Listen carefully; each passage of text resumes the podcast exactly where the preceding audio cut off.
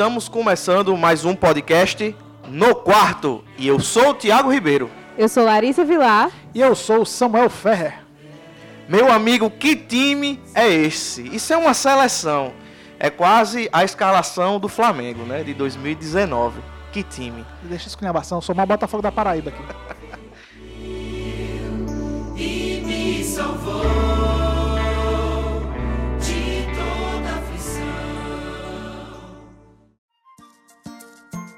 Gente, eu não queria, eu não poderia deixar de começar esse episódio sem antes falar do nosso parceiro, nosso novo parceiro. Já, Rapaz. já temos parcerias, hein? Episódio 4 já tem parceria, o negócio é, é, é divino mesmo, viu? Livraria Logos, a sua livraria cristã. E a Livraria Logos, ela nos presenteou com quatro livros. Só que esses livros eu não vou dar pra vocês que estão aqui na minha bancada. Que coisa ridícula é essa? Infelizmente. Eu vou embora, dá licença aqui. Esses livros nós vamos sortear no nosso Instagram. A gente tá com um livro de Tim Keller. Aí tu não vai o liberar Deus Pródigo. Nós temos o livro de C.S. Lewis, né, Os Quatro Amores. Nós temos uma Bíblia NVT, top, capa dura, capa do leão, a mais do mundo, eu quase ficava pra mim. Um café gourmet, não. Uma caneca personalizada do nosso podcast, um marca-texto. Meu Deus. Meu amigo, o que é, É que você kit- queria é mais? o kit completo. Kit completo, E kit ainda, do leitor. eu ouvi falar de uma promoção. Como é que é a promoção? Diga aí, Tiago. Ah, para vocês que nos seguem, para você que está nos escutando, você tem 20% de desconto na livraria. É só você quando entrar em contato, dizer, olha, eu vim pelo quarto fechado ou pelo podcast no quarto. Você automaticamente tem 20% de desconto nas suas Olha compras. só. E, e o Instagram de lá, eu vou, eu vou passar para vocês no final do podcast. Tá, parece que tu tá aprendendo, né? É, o pra reter a audiência, né? É, o Tá jabá tá começando aqui a, a ser aflorado, né? Mas enfim, obrigado é, ao pessoal da livraria Muito Logos por essa parceria. Obrigado por acreditar no nosso projeto, né? Obrigado por fazer parte também do nosso projeto.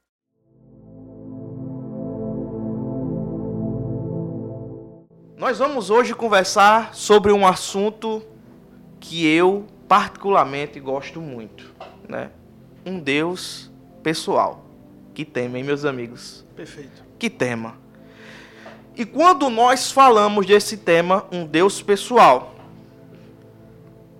nós logo pensamos: se Deus é uma pessoa, ele é homem ou ele é mulher? E aí, meus amigos de bancada? O que é que vocês têm a me dizer? Antes da gente se aprofundar, né, mais nessa, nessa discussão, é interessante a gente lembrar que quando a gente vai para a área da teologia, do estudo do ser de Deus, que não podemos fugir daquilo que nos é revelado. Não podemos fugir dos atributos que o Senhor nos revelou, certo? E ferir o seu caráter, o seu caráter que é santo. Então, quando a gente vai tratar nessa questão ah, da pessoalidade de Deus, a gente entra em um mundo, na verdade, né, de discussão. Mas nessa questão do gênero, é, eu vejo muito pela uma ótica que muitas vezes tentamos reduzir aquilo que, que nós nós tentamos reduzir é, o nosso Deus à criação, né? Tentamos reduzir o Criador à criatura, numa tentativa falha de tentar entendê-lo completamente. Nós nunca vamos conseguir entendê-lo. Então Deus ele nos transcende. Ou seja, Deus ele não vai se reduzir à própria divisão de gênero que ele criou. Ele não vai se reduzir ao homem ou à mulher, porque ele está além disso. O gênero foi algo criado por Deus. Perfeito, Larissa. É exatamente isso. É muito importante a gente colocar e deixar bem pontuado aqui que a Bíblia, sim, ela é inspirada por Deus, mas ela não foi psicografada por Deus. Deus não estava lá no vídeo de Paulo eh, dizendo exatamente o que ele precisava escrever na Bíblia. A vivência de Paulo com Deus, o relacionamento que ele tinha com Deus, o Espírito Santo que habita em Paulo, o próprio Jesus que o ensinou, fizeram com que aquilo que ele escrevesse fosse inspirado por Deus. Então, o caráter de gênero masculino é muito mais uma questão cultural que Israel tinha, né, por ser uma nação paternalista, e quando Deus conversa com, com o Deus Pai, a primeira pessoa da Trindade, ele fala assim porque era mais fácil de se revelar aos seres humanos para que eles compreendessem esse tipo de relacionamento. Então, claro, Deus não é nem tem gênero masculino nem gênero feminino, mas ele atribui a si algumas dessas características para facilitar o nosso entendimento. Assim como Pai, Deus também utilizou outros títulos, como Rei eh, e vários outros que eu não vou partir agora para aprofundar, mas compreender que cada uma dessas características foi colocada para que nós pudéssemos entendê-lo de uma forma mais fácil. Exatamente, Samuca. E é muito interessante e importante a gente discutir sobre a questão de gênero, porque estamos vivendo uma guerra de gêneros, né? Mês passado, né, o mês de junho, foi o mês do orgulho LGBT. Talvez você que me assista diga assim, ah, que está desatualizado das informações, não é mais assim que se chama, e enfim, para lá. Mas é porque muda tanto que a gente não consegue acompanhar, né? É diferente daquilo que foi revelado para nós há muito tempo atrás. Já foi revelado e ali está, não tem quem mude. Por isso que a gente está acostumado às- coisas que não são imutáveis, né? Assim como o nosso Deus, ele é imutável. Mas vamos parar para falar agora sobre essa guerra de gênero. A humanidade, ela tem perdido a noção de gênero, é, e isso tem ficado mais difícil e alarmante nos últimos 30 anos. Chegando ao ponto de hoje, se uma criança nascer, a gente não pode dizer que menino veste azul e menina veste, veste rosa, né? Eles têm É, que... isso é um problema. É um problema hoje. Isso é o tipo de, de afirmação que gera É, discussões absurdas. É, ge- gera brigas, né? Gera brigas que nós somos homofóbicos, é, taxistas, frentistas, é, e tudo que você puder é, imaginar de adjetivos, nós somos quando falamos desses assuntos. Nós somos, nós podemos falar sobre tudo, menos sobre isso. É engraçado, né? Mas enfim, dessa guerra de gênero, né, em que a humanidade tem se perdido e tem perdido o ponto central e o ponto mais básico de tudo, que é a questão do macho e fêmea, homem e mulher, né, que, que Deus assim o fez para que a sua criação ela fosse identificada, né? Mas isso não quer dizer que Deus ele seja homem, nem mesmo mulher. Não reduzindo ao termo, é tanto que, e aqui eu queria abrir um parêntese, que belo parêntese. Nós temos sempre aqui tentado colocar uma mulher para estar na mesa conversando com a gente. E a que está aqui hoje, salva de palmas. Mulheres, meninas, teologia não é apenas para homem. Teologia é para aquele que é nascido de novo. Todo aquele que quer aprender mais de Deus está fazendo teologia. Então, mulheres, sintam-se encorajadas pela nossa amiga Larissa Vilar. Tem que ter um podcast só sobre isso, viu?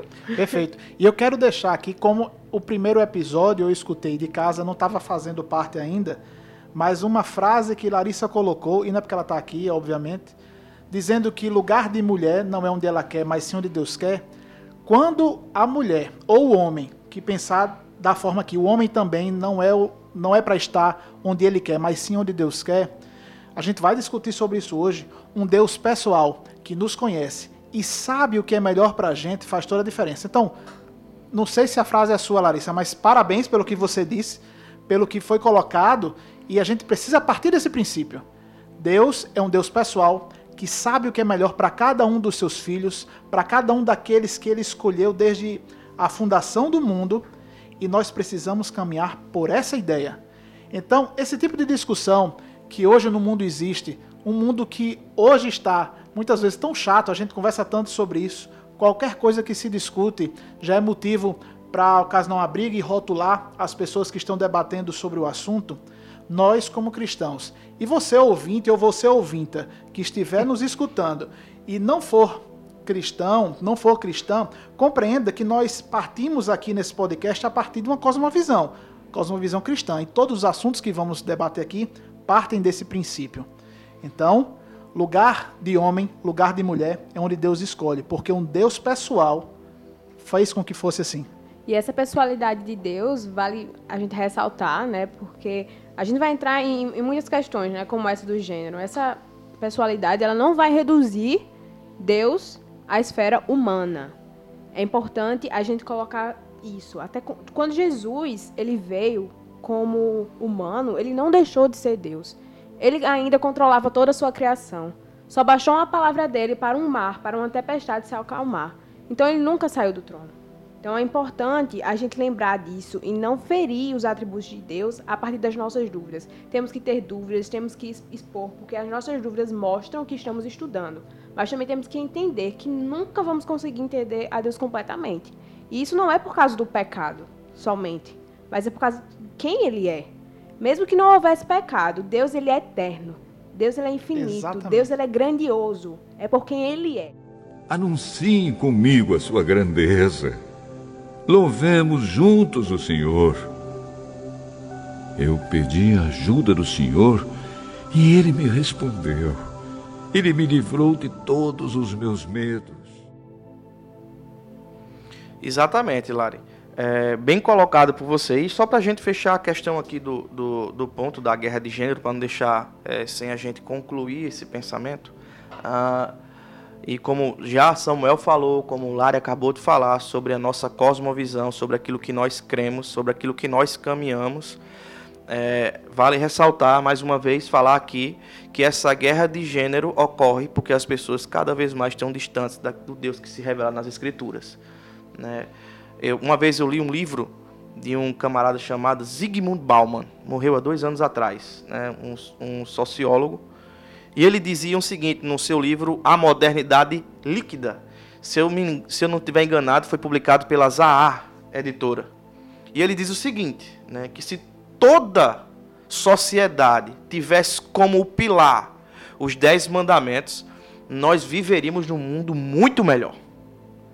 Com mais igualdade, com menos violência, com mais amor e com todos os atributos que emanam do Deus que nós cremos, né? Desse Deus que ao mesmo tempo que é um Deus que habita em, em luz inacessível, é um Deus que habita dentro de mim e dentro de você que está me ouvindo e dentro de vocês que estão aqui comigo nessa bancada. E o que é massa nisso tudo é que muito tempo né, na, na teologia foi discutido sobre a impassibilidade de Deus. Ou seja, isso significava dizer que era um Deus que estava alheio à sua criação. Que Deus não se comove com aquilo que não está é, dentro do seu ser. Ou seja, se a sua criação sofria, não atingia Deus, porque ele é perfeito em si, ele se relaciona perfeitamente com a Trindade, então nada afetaria esse Deus. Mas isso tem sido discutido nos últimos anos. Né? Teólogos modernos já têm é, pensado de outra maneira. E aí vem uma pergunta: Deus pode sofrer? Eu ainda coloco outra pergunta para jogo. Chega, eu me arrepiei aqui o agora. O fato de Deus sofrer o faz ser. Se a gente partir do pressuposto que ele sofre, certo? Defendendo isso. O fato dele sofrer é, fere o seu atributo, fere algum de seus atributos. Isso faz com que ele seja menos Deus. Isso faz com que ele seja perca a sua imutabilidade de alguma forma. Então, já que você não quis responder e saiu pela direita, é, Deus é um Deus que a gente. Na Bíblia é bem claro isso. Deus é um Deus que se entristece. Deus é um Deus que olha para a sua criação e vê como ela prefere se entregar aos seus prazeres do que buscar ter uma vida é, incrível quando se tem um relacionamento com Ele.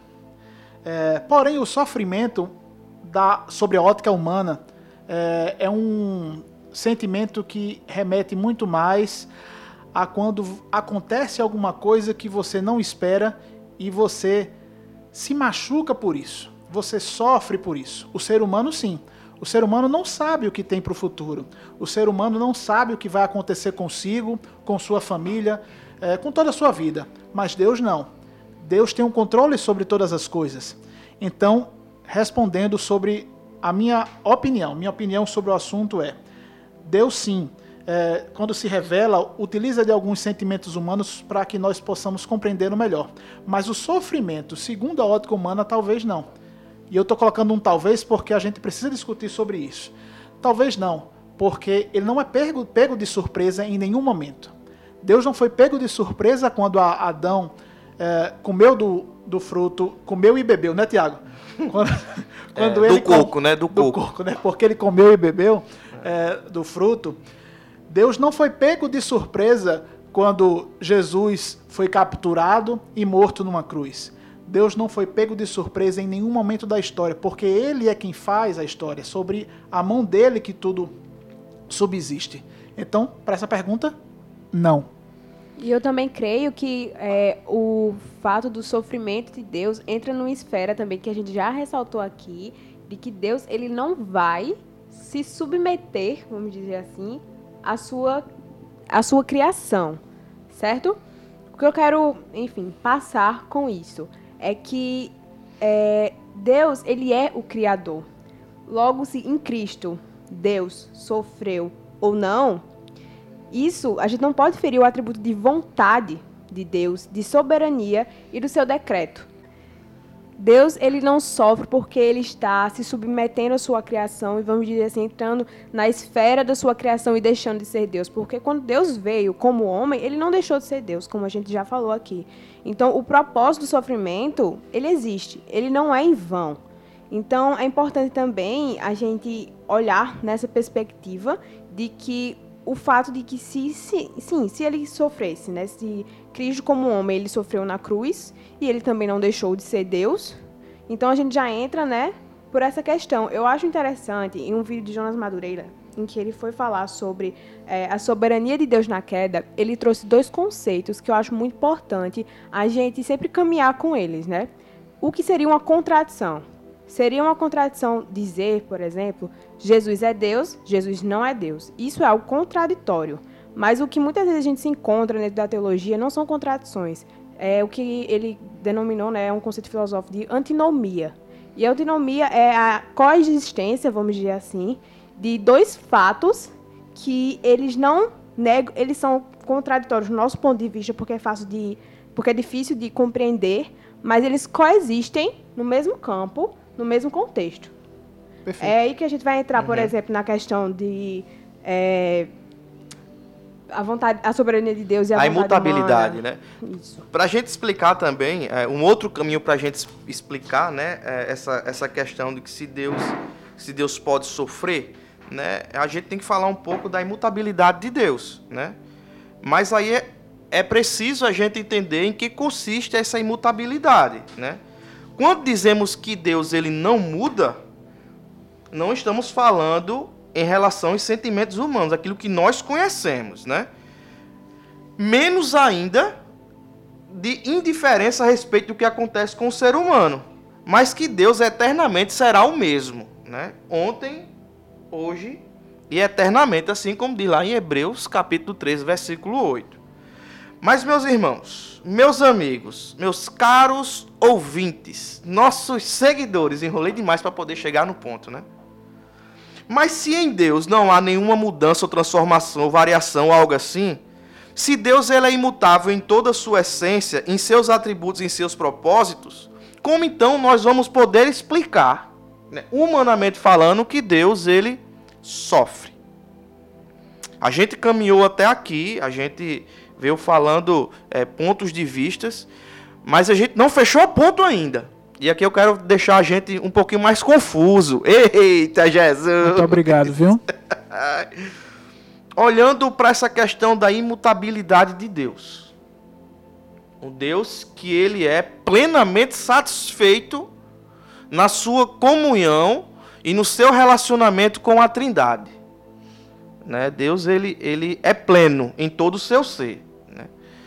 Se Deus ele tem plenitude né, no seu relacionamento com a Trindade, tem plenitude no seu ser, como então algo externo afetaria algo tão perfeito e tão completo? E aí, diga-se, o sofrimento da humanidade. Deus, aí já vamos entrar em alguns conceitos. Deus é um Deus que além de ser transcendental, vamos colocar assim para que fique mais compreensível, ele é transcendente, ele é majestoso, poderoso, o criador dos céus e da terra, ele também é um Deus pessoal.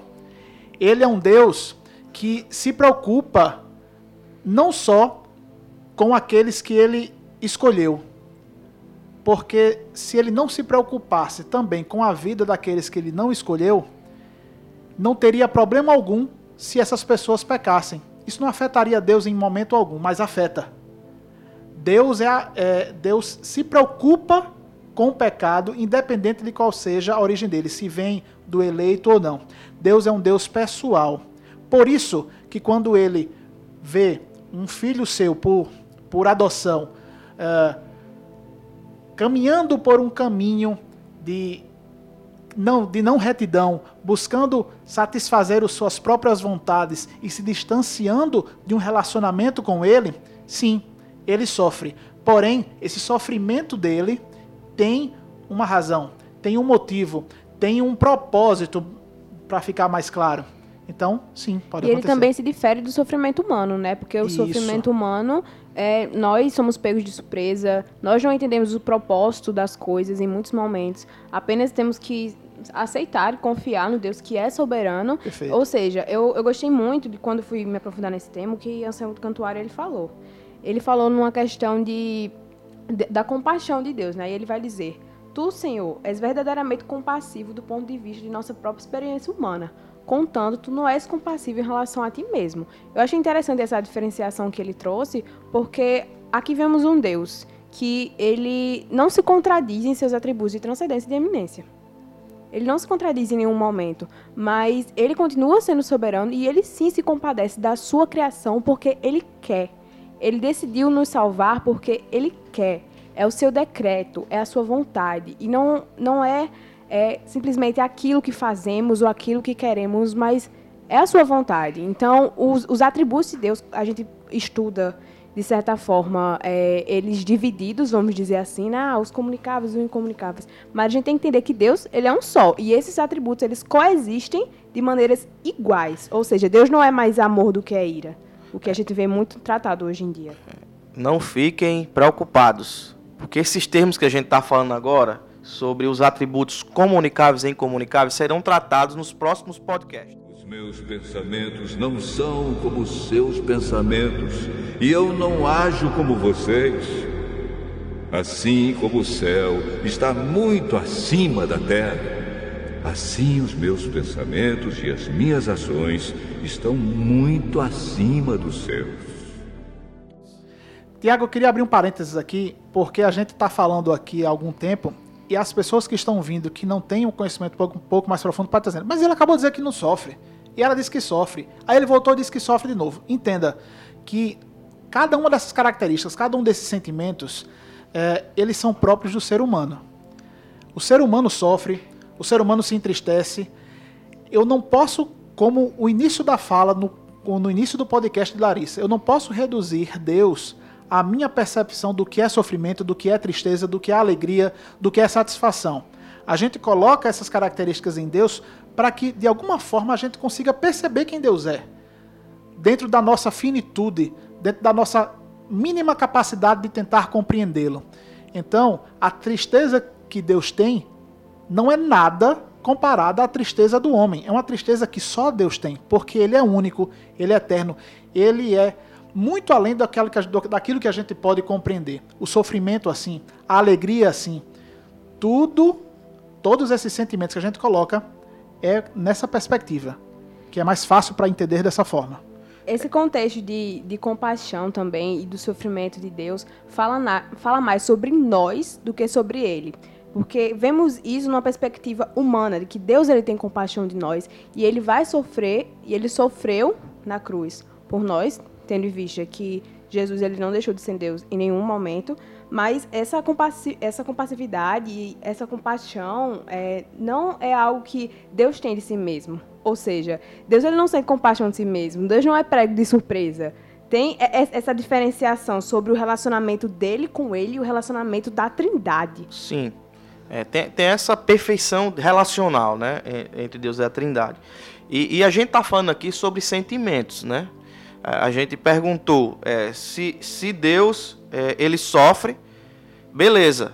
Mas aí entramos em outros tipos de, de pensamentos, falando sobre sentimentos. Se Deus tem sentimento, se Deus ele sofre, Deus ele se alegra, ele se entristece, é, ele se ira, isso são características de uma pessoa. É a característica do ser humano, né? O sentimento, né? Mas aí chegou num ponto em que a gente deve parar agora e prestar muita atenção quando Deus ele cria o homem. Ele diz o quê? Façamos o homem conforme a nossa imagem e semelhança. Ou seja, se o homem ele tem sentimentos, é porque um Deus que o criou a sua imagem e semelhança também tem sentimentos. Perfeito. E esses sentimentos foram dados ao homem de maneira perfeita lá no Éden. Né? É, Adão. E aí vem uma pergunta: será que Adão sofria? Será que Adão é, tinha medo Quando? Antes ou depois do pecado? na, na- quando era perfeito, tudo perfeito, Não. antes da queda? Não. Eu estou falando na, na, na comple- na- plenitude da criação lá, quando Deus cria o homem conforme sua imagem e semelhança. Isso. Adão não tinha como se entristecer, não tinha como sofrer, porque isso são consequências do pecado. A morte é consequência do Pois pecado. bem, Vai lá, retruque. Então você está me dizendo que o sofrimento é consequência do pecado. Olha, olha só onde a gente Certo. chegando. Tudo bem. conversa. Tudo bem. Eu, Não, gente, aqui, agora aqui, eu não estou fazendo o papel do advogado Não, do diabo, não. não. Fica, a gente, eu estou Tá jogando aqui a, a- a gente era um pensamento. os pontos de vista para que a gente vá discutindo, para que a gente eh, vá, vá conversando mais de forma abrangente Então, Thiago, esses temas. Eu não estou sendo é, contraditório. Foi como a gente falou. Quando a gente tenta é, enxergar Deus segundo a nossa perspectiva do que é sofrimento, do que é tristeza, a gente vai ser falho. O problema é que a nossa Sim. incapacidade de compreender a Deus nos leva a ter essa única ferramenta de tentar compreendê-lo. Então, Deus sofre como o ser humano sofre? Não. Deus se entristece como o ser humano se entristece? Não. Mas Deus sofre? Sim, conforme Deus sofre. Deus se entristece? Sim, conforme Deus se entristece. Então, é, Adão sofreu por conta do pecado que ele teve. Deus não Sim. tem pecado em Deus. Deus não peca.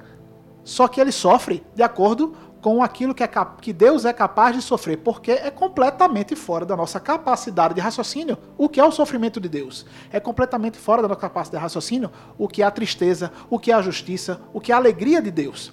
A Bíblia é muito clara quando diz que a justiça do homem é completamente absurda, desculpa. A Bíblia é completamente clara quando diz que a justiça de Deus é absurda para o homem. Quando a, que a sabedoria de Deus é loucura para o homem. Então, qualquer um desses sentimentos que a gente está atribuindo aqui a Deus, e eu já vou deixar aqui para para o público, o nome disso é antropopatia, é quando a gente tenta atribuir uma característica humana a Deus para tentar compreendê-lo de alguma forma, só tem que ser partir desse princípio. A gente está colocando essa característica em Deus para tentar compreendê-lo. E é como você colocou. Você está levantando essas ideias para que a gente construa um pensamento. Sim. Para que a gente comece a tentar é, fazer uma, um- uma ideia e começarmos a, a partir do princípio de que, sim, Deus é um Deus pessoal. Deus é um Deus que se preocupa. Deus é um Deus que se entristece quando os seus filhos é, estão saindo do caminho que deveriam, de que deveriam seguir, porque ele é imanente, ele é pessoal. E Deus também é um Deus transcendente, é um Deus que governa tudo, é um Deus que o universo não pode é, retê-lo. Então esse Deus que é grandioso também é um Deus pessoal, que sabe Sim. cada um dos nossos problemas. E entendeu? Deus ele se entristece, né, e sofre porque isso, vamos dizer assim, fere o seu caráter. A sua criação fere o seu caráter. E a criação, ela geme, a Bíblia fala, pela, pela manifestação dos filhos de Deus. Ou seja, haverá restauração. Então, é, Deus ele não vai deixar de ser um Deus pessoal quando houver a restauração, mas é, nós, como seres humanos, não vamos ser mais capazes de sentir o sofrimento por causa do pecado, o medo por causa do pecado, a ansiedade por causa do pecado. Exatamente. E aí a gente agora vai dar uma puladinha, né? Vamos, vamos adiantar a nossa conversa. Pois bem, chegamos na conclusão de que Deus ele tem sentimentos. E Isso. Deus ele, ele decide na sua soberania, né, dar à sua criação um pouco daquilo que ele é, né? Na criação, como a gente falou agora há pouco, né? Ele comunica a Adão, né, conforme a sua imagem e semelhança. Pois bem, houve um ponto na história em que Deus se revela de maneira mais especial ainda e mais pessoal ainda. Deus se revela em Cristo. Gálatas capítulo 4, versículo 4 vai dizer que quando chegou a plenitude dos tempos, Deus enviou o seu filho. E as características desse filho, a gente vai ver lá em Hebreus, capítulo 1, vai ver também em Colossenses, capítulo 1, que ele é a expressão exata do ser de Deus. E aí nós vamos ver agora e olhar para Cristo. Vamos olhar para Cristo a partir de agora. Beleza? Cristo aí a gente vai entrar também na dupla natureza de Cristo. A gente não vai se aprofundar tanto aqui, porque esse é um assunto que a gente precisa ter um podcast só para ele.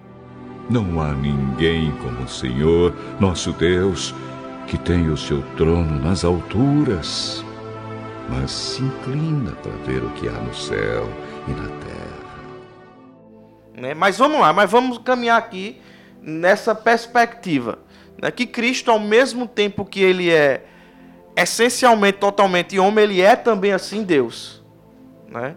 E essa natureza ela não divide a humana da divina.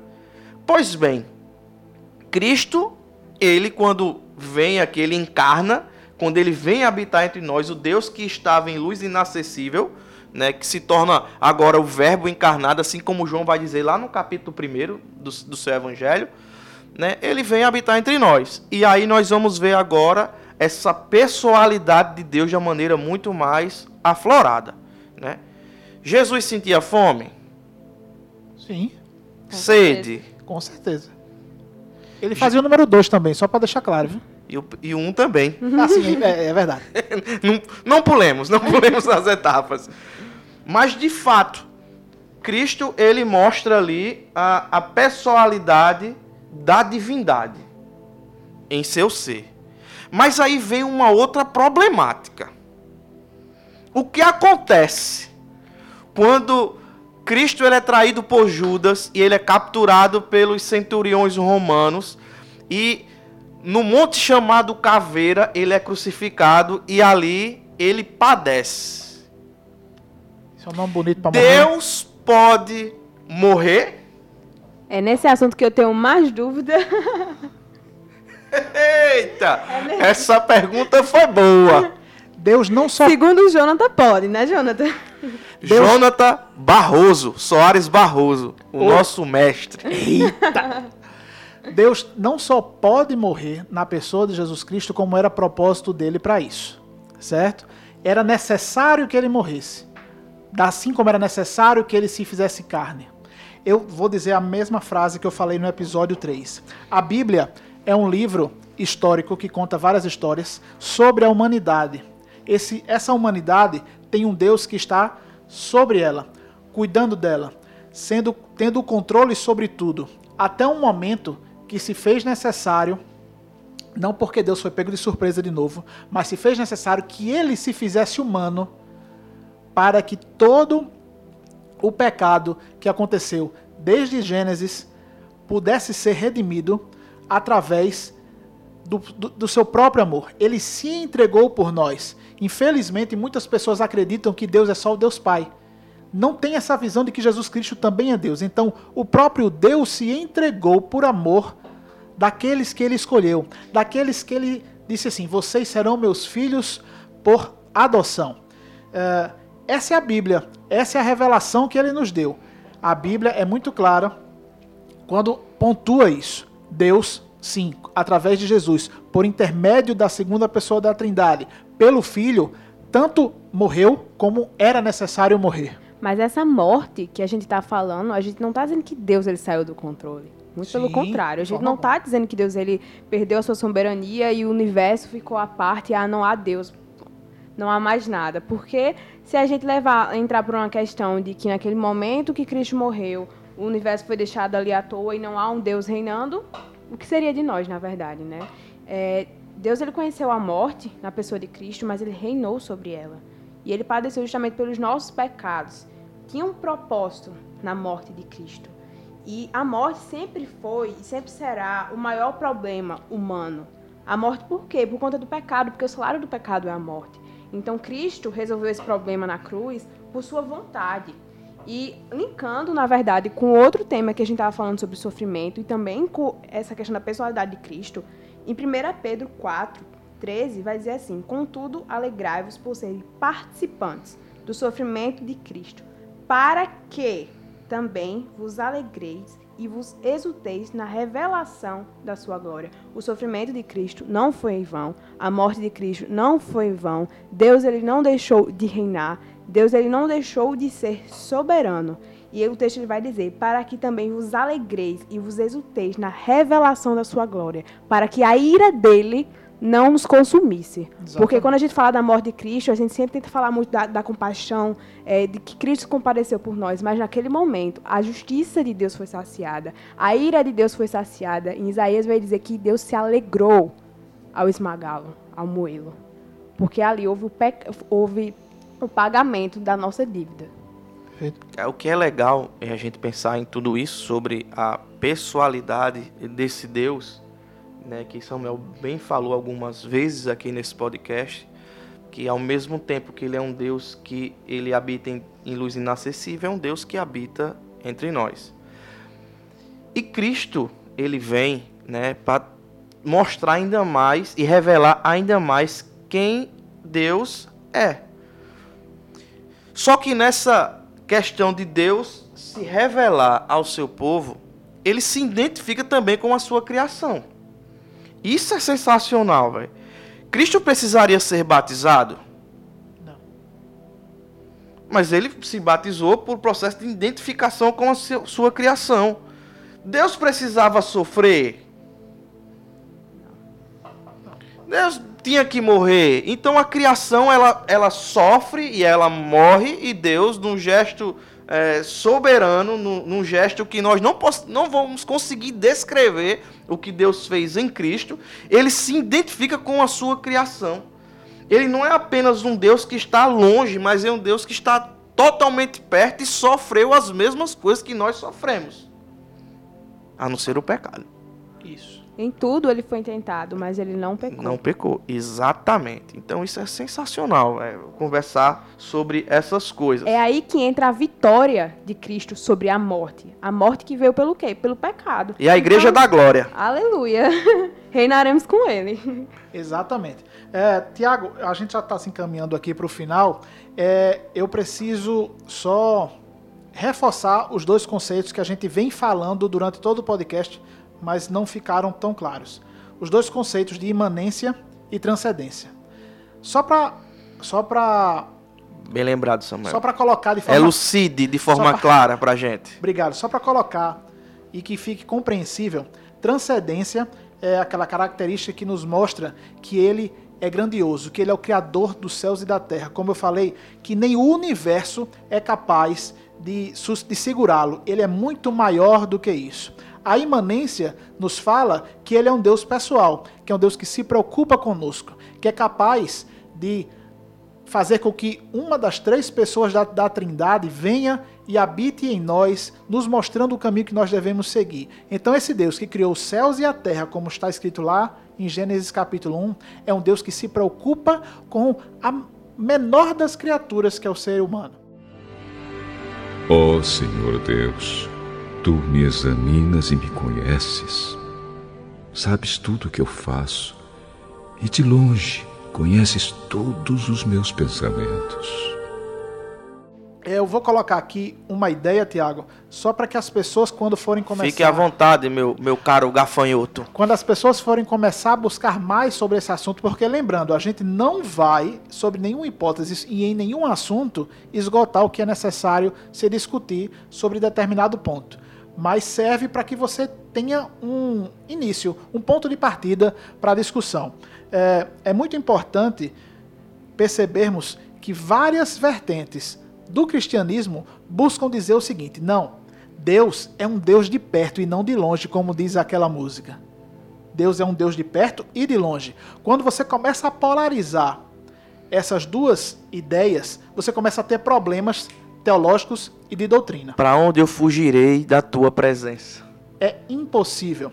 Da mesma forma que a Bíblia diz que Deus se preocupa com os seus, é a mesma Bíblia que fala lá em, deixa eu pegar aqui, Lá em Salmo 113, versículos 5 e 6, quem se compara ao Senhor nosso Deus, entronizado nas alturas? Ele se inclina para ver o que acontece nos céus e na terra.